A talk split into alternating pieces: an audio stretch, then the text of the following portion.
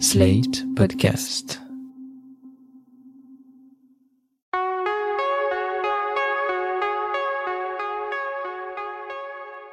Je m'appelle Thomas Messias, je suis un homme blanc, cisgenre, hétérosexuel, et mon top 5 des films de Clint Eastwood est composé de Un monde parfait, Lettre d'Iwo Jima, Mystic River, Minuit dans le jardin du bien et du mal, et Honky Tonk Man.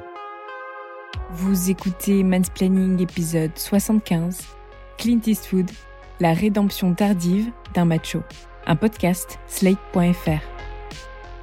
Pas de western dans cette liste, parce que malgré tous les efforts que j'ai pu déployer, je ne suis jamais arrivé à me mettre à ce genre. Et pas de cry macho non plus. Le 40e film d'Eastwood, qui sort ce mercredi 10 novembre, ne figurera clairement pas au Panthéon du Maître, qui a soufflé sa 91e bougie au printemps dernier. Cry Macho n'est pas un western, même s'il joue avec certains des codes du genre. Le dernier Eastwood se déroule en 1980, année au cours de laquelle le vieux Mike Milo, ancienne star du rodéo, se voit confier une mission de la plus haute importance par son ex-employeur. Lui ramener du Mexique, le fils qu'il a eu une quinzaine d'années plus tôt, avec une femme aussi riche qu'instable. On se demande bien pourquoi c'est à un nonagénaire qu'une telle mission est confiée, d'autant que la pègre et la police vont s'en mêler. C'est sans doute la preuve qu'Eastwood, même si on note un certain progrès par rapport à ses films des années 90-2000, a encore un peu de mal à accepter son âge avancé. Je suis un ami de la famille. Touche-moi, j'étais démoli, grand-père. Nom de Dieu. Allez, monte. On ira quand je te le dirai, ok? Écoute, le seul endroit où tu vas aller, c'est à l'hôpital. Tu t'énerves trop. C'est pas bon pour toi. Cry Macho est un film assez hétéroclite. De temps en temps, sa lenteur le rend charmant, et puis à d'autres moments, il se traîne. Parfois, il dit des choses assez profondes, et parfois, il empile les lieux communs, comme d'autres enfilent les perles. C'est de toute façon un film plutôt plaisant, qui délivre quelques messages intéressants, notamment sur la masculinité et la virilité. Je crois que ça vaut le coup de se pencher sur ce que Clint a à dire là-dessus, à travers un scénario qui a été certes écrit par d'autres. Il faut rappeler que Eastwood est très souvent cité en exemple dès qu'un livre ou un article tente de théoriser ou de vulgariser le concept de masculinité hégémonique.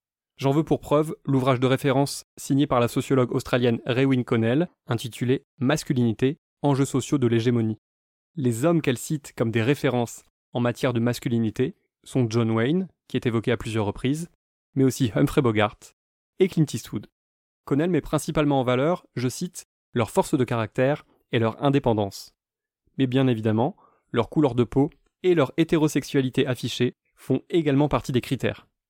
Eastwood et les autres représentent l'idéal de masculinité à atteindre, en tout cas dans la tête de la majorité des hommes. La sociologue explique d'ailleurs que cette norme, qu'on pourrait appeler la norme Eastwood, est presque impossible à atteindre. Qu'y a-t-il de normatif dans une norme que quasiment personne ne parvient à incarner? Devons-nous en conclure que la majorité des hommes ne seraient pas masculins? Dans ses deux premiers essais parus chez Libertalia, Valérie Ré-Robert cite elle aussi Eastwood à plusieurs reprises. Dans le premier publié, qui s'intitule Une culture du viol à la française, elle écrit notamment la phrase suivante. Clint Eastwood aura ainsi incarné toute sa carrière durant la virilité pure, en sauvant les femmes violées et en tuant des hommes mauvais. L'idée, c'est qu'à plusieurs reprises dans sa filmographie, Eastwood s'est donné le rôle de l'homme bon, celui qui sauve les femmes des griffes d'affreux violeurs, ou qui les venge si le viol a déjà eu lieu. C'est déjà une façon de montrer que lui est dans le camp des gentils, et que les violeurs, ce sont les autres, et uniquement les autres. C'est aussi un moyen de renforcer le stéréotype du vrai homme, celui qui n'a pas besoin de violer pour obtenir du sexe. C'est vrai qu'on lit et qu'on entend souvent la phrase suivante Les vrais hommes ne violent pas, et qu'elle entretient un flou assez perturbant en fait. Si l'idée consiste à dire qu'aucun homme ne doit violer, alors oui, certes, il est compliqué de ne pas être d'accord. Mais la formulation pose problème, car elle induit le fait que si un homme viole, alors il n'est pas un vrai homme. Or, dans notre société, les violeurs ne sont quasiment que des hommes. Avec la phrase Les vrais hommes ne violent pas, on tend donc à nier le lien entre viol et masculinité, qui est pourtant indéniable d'un point de vue statistique et systémique. Dans un autre passage du même livre, Valérie Ré-Robert s'appuie sur le film L'homme des hautes plaines, qui date de 1973, pour parler de culture du viol. Dans ce western qu'il réalise, le personnage joué par Eastwood commet un viol. Voilà ce qu'on peut lire dans Une culture du viol à la française. Si au départ la femme hurle et se débat, rapidement ses cris deviennent des cris de plaisir. Lorsqu'elle demande aux villageois de la venger, ceux-ci lui répondent qu'elle l'a bien cherché, et elle tombera plus tard dans les bras de Clint Eastwood. Dans le même film, nous explique la militante et essayiste, Le personnage force une femme à entrer dans sa chambre.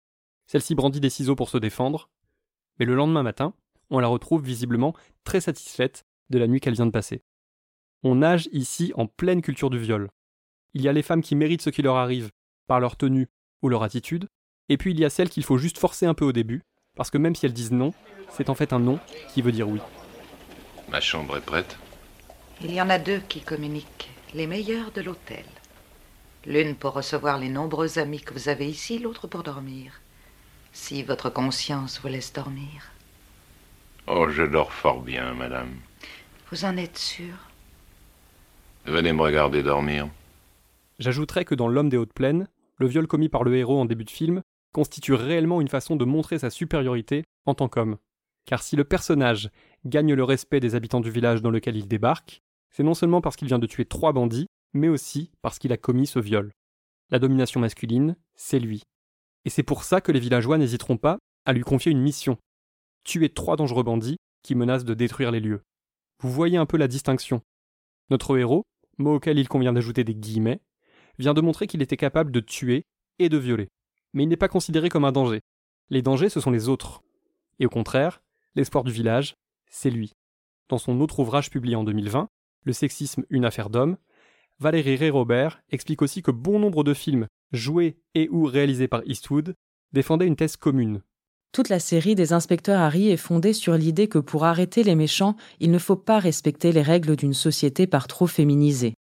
Toute la série de films est consacrée à montrer que seule la violence virile traditionnelle, incarnée par Clint Eastwood, fonctionne pour arrêter les méchants, et qu'il est sans cesse empêché par des bureaucrates mous, peu virils, tout droit issus de la gauche états-unienne.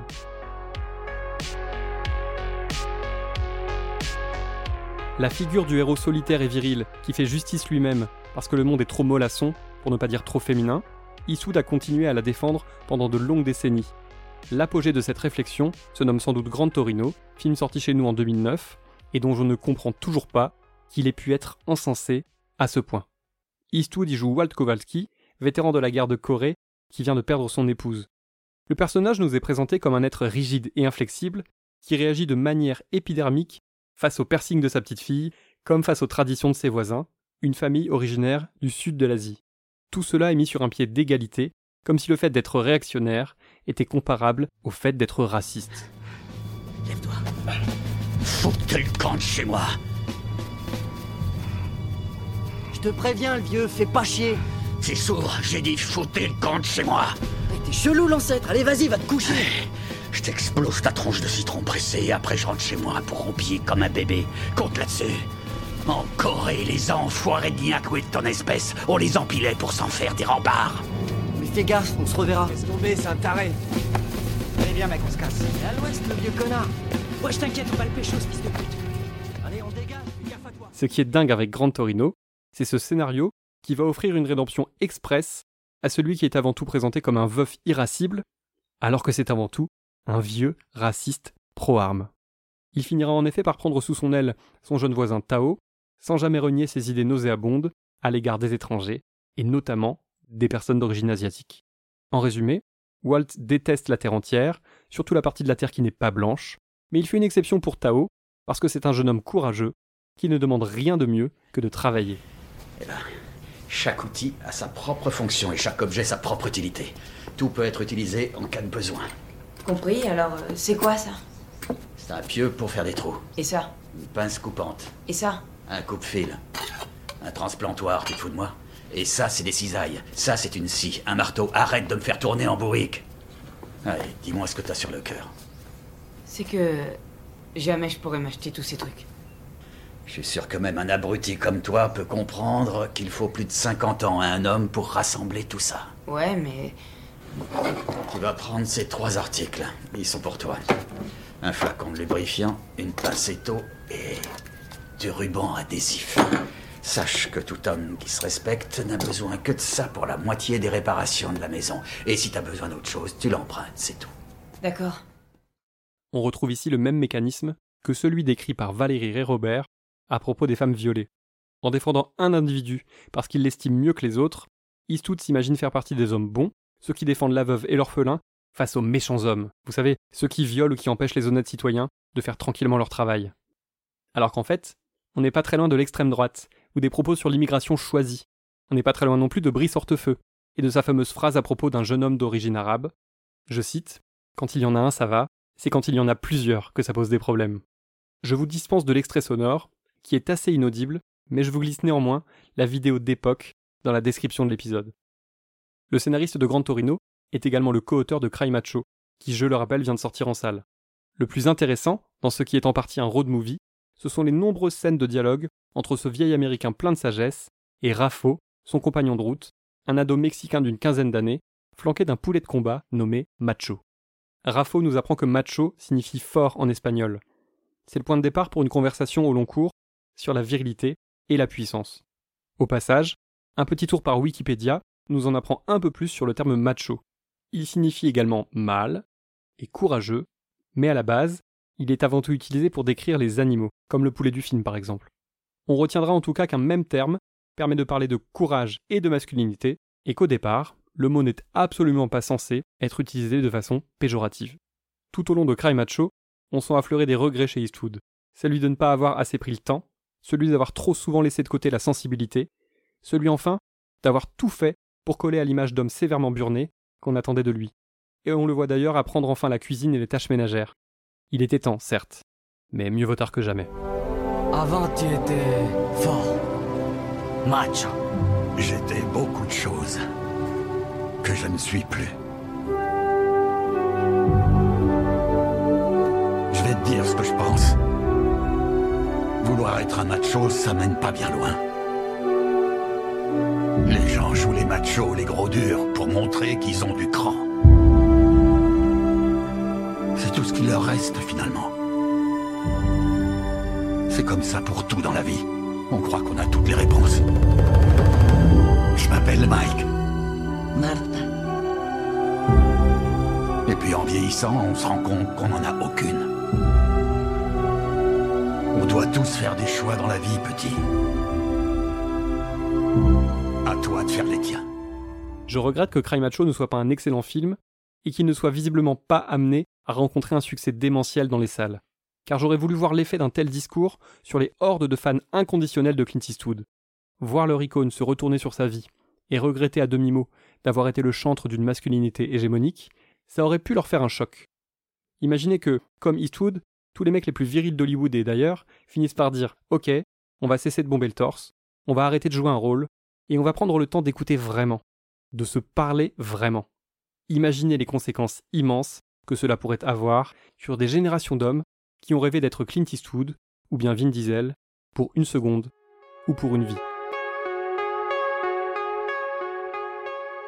C'était Mansplaining. N'hésitez pas à vous abonner au podcast sur votre plateforme favorite, à mettre des cœurs et des étoiles et à laisser des commentaires.